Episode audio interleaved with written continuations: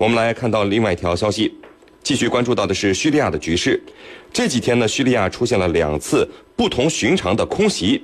首先是以色列空袭了叙利亚境内的伊斯兰国，据说呢是因为伊斯兰国武装分子向以色列国防军开了几枪。其次呢就是土耳其在叙利亚境内的基地被空袭了，而是谁空袭的他，现在呃都不知道啊。我们呢就和两位评论员一起来聊一聊这两起比较特别的事件。袁教授，这个我们看到以色列的军方发言人发布消息说，以色列空军是十一月二十八号凌晨呢攻击了伊斯兰国恐怖分子在叙利亚边境地区的基地，是作为呃他们二十七号袭击以色列军人的回应。那么，呃，二十七号的时候呢，呃，和伊斯兰国有关的一群武装分子是从叙利亚境内向守卫戈兰高地的呃以色列军人射击，在随后的交火之中被消灭了四名恐怖分子，而乙方是没有人员伤亡。你看，被人打了几枪就直接出动战机了啊！本身呢，以色列在这场战斗之中也没有吃亏，为什么还要进行这样的打击呢？您是怎么看？嗯，好的。那么我们大家都知道。以色列这个国家和犹太民族啊，它就是一个典型的有仇报仇、有恩报恩的国家和民族。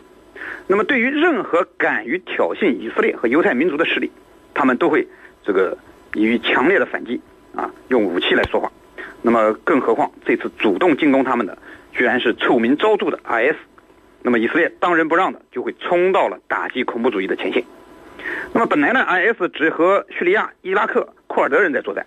那么以色列只是看看西洋景，这下 IS 主动挑事，当然给了以色列出兵的最好的借口。呃，以前如果说打巴基斯坦或者打叙利亚，那么全世界都会说以色列欺负弱小，以强凌弱。现在打 IS 名正言顺，还得到反恐的美名，何乐而不为呢？那么对于 IS 这次主动挑事，呃，我只能说一句，呃，目前比较流行的话叫 “no 做 no die”，就是不作死他就不会死。司令。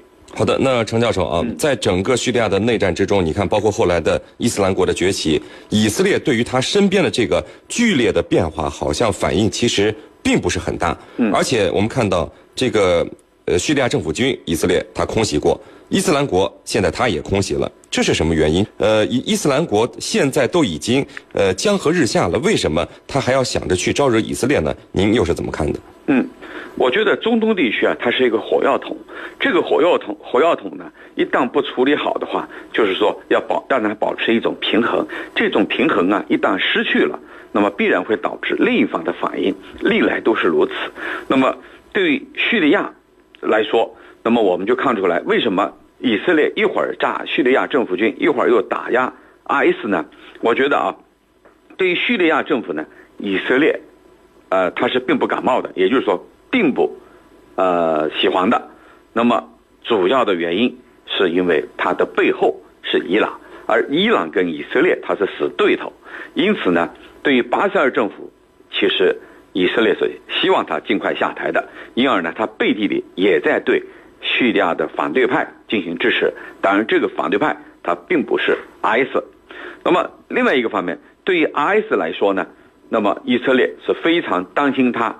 进一步做大做强，尤其是在中东地区，如果他渗透到了巴勒斯坦，和巴勒斯坦的激进分子相勾结，那么以色列知道他从此国无宁日，因为这些 IS 武装分子和激进分子一旦联手，那么必然会拿以色列作为一个报复的目标，作为一个出气筒。因此呢，我们就可以看到他为什么一会儿要轰炸。巴沙尔政府一会儿要打击 IS，而目前打击 IS，虽然表面上看是，他对以色列进行的攻击，而且是不痛不痒的攻击，但是我认为，这里头也不排除以色列认为，IS 目前正处于一种被各方集体集中打压的这个地方啊，这个情况这个状态，因此呢，他也对 IS 来进一步进行打压，那么以除后患。所以这样的考虑它是存在的，主持人。嗯，好的。那袁教授啊，另外就是土耳其总参谋部十一月二十三号表示说，叙利亚北部巴卜地区遭到空袭，导致了三名土军士兵死亡，但是现在都不知道是谁炸的。那现在在叙利亚上空的空中力量目前都有哪些？呃，他们怎么去判断？哎，是飞机的空袭，而不是被炮击的呢？这个在战场上又如何去分辨呢？好的。那么叙利亚的上空呢，现在它的飞机还真不少，但是呢，都是分别属于不同的国家，有俄罗斯的，也有美国的，还有叙利亚的、土耳其的。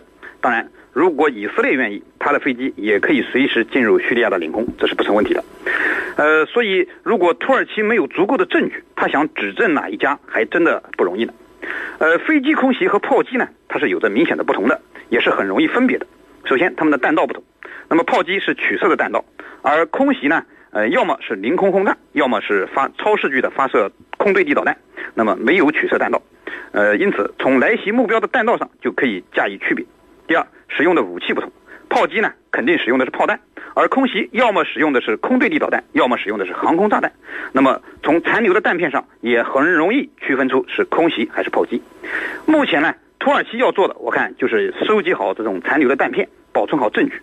因为飞机已经飞走了，但是弹片能告诉我们它来自何种飞机发射的，而且是哪个国家生产的。那么这是明显的证据，是您。嗯，好的。那这个呃，程教授啊，俄罗斯就表示了，俄方战机和土耳其在叙利亚巴卜地区的阵地遭到空袭没有关系啊。呃，这就很奇怪了。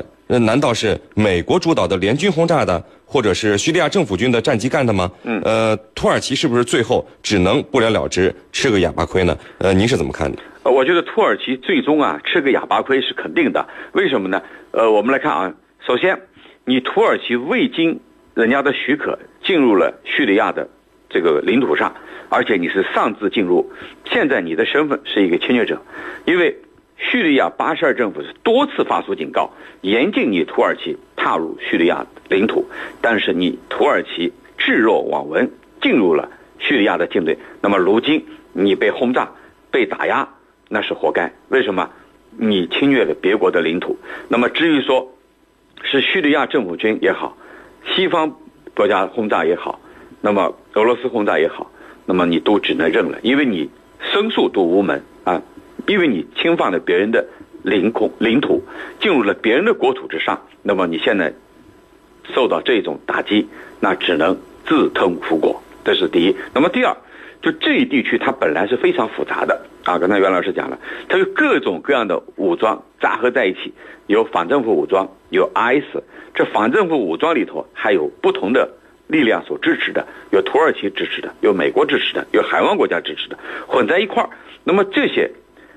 错综复杂的这一块地盘那么空中的打压或者地面的火力，你很难以判断到底是谁的火力，因为这个地方实在实在是太混乱了，根本就搞不清到底是谁的火力。因为有时候法国的轰炸机也会进入这一地区进行空中打击。那么，如果是叙利亚政府军的炮击轰炸的话，那更没有任何疑问。为什么？你是侵略者，别人是捍卫祖国。神圣领土的这个政府军，那么最终的结果就是你土耳其只能自认倒霉，吃个哑巴亏，不了了之。主持人，好的，非常感谢我们的两位军事评论员，解放军国际关系学院的陈汉平教授和解放军南京政治学院的袁周教授，今天给我们带来的精彩解读，谢谢两位。不客气，主持人，大家再见。谢谢大家，再见。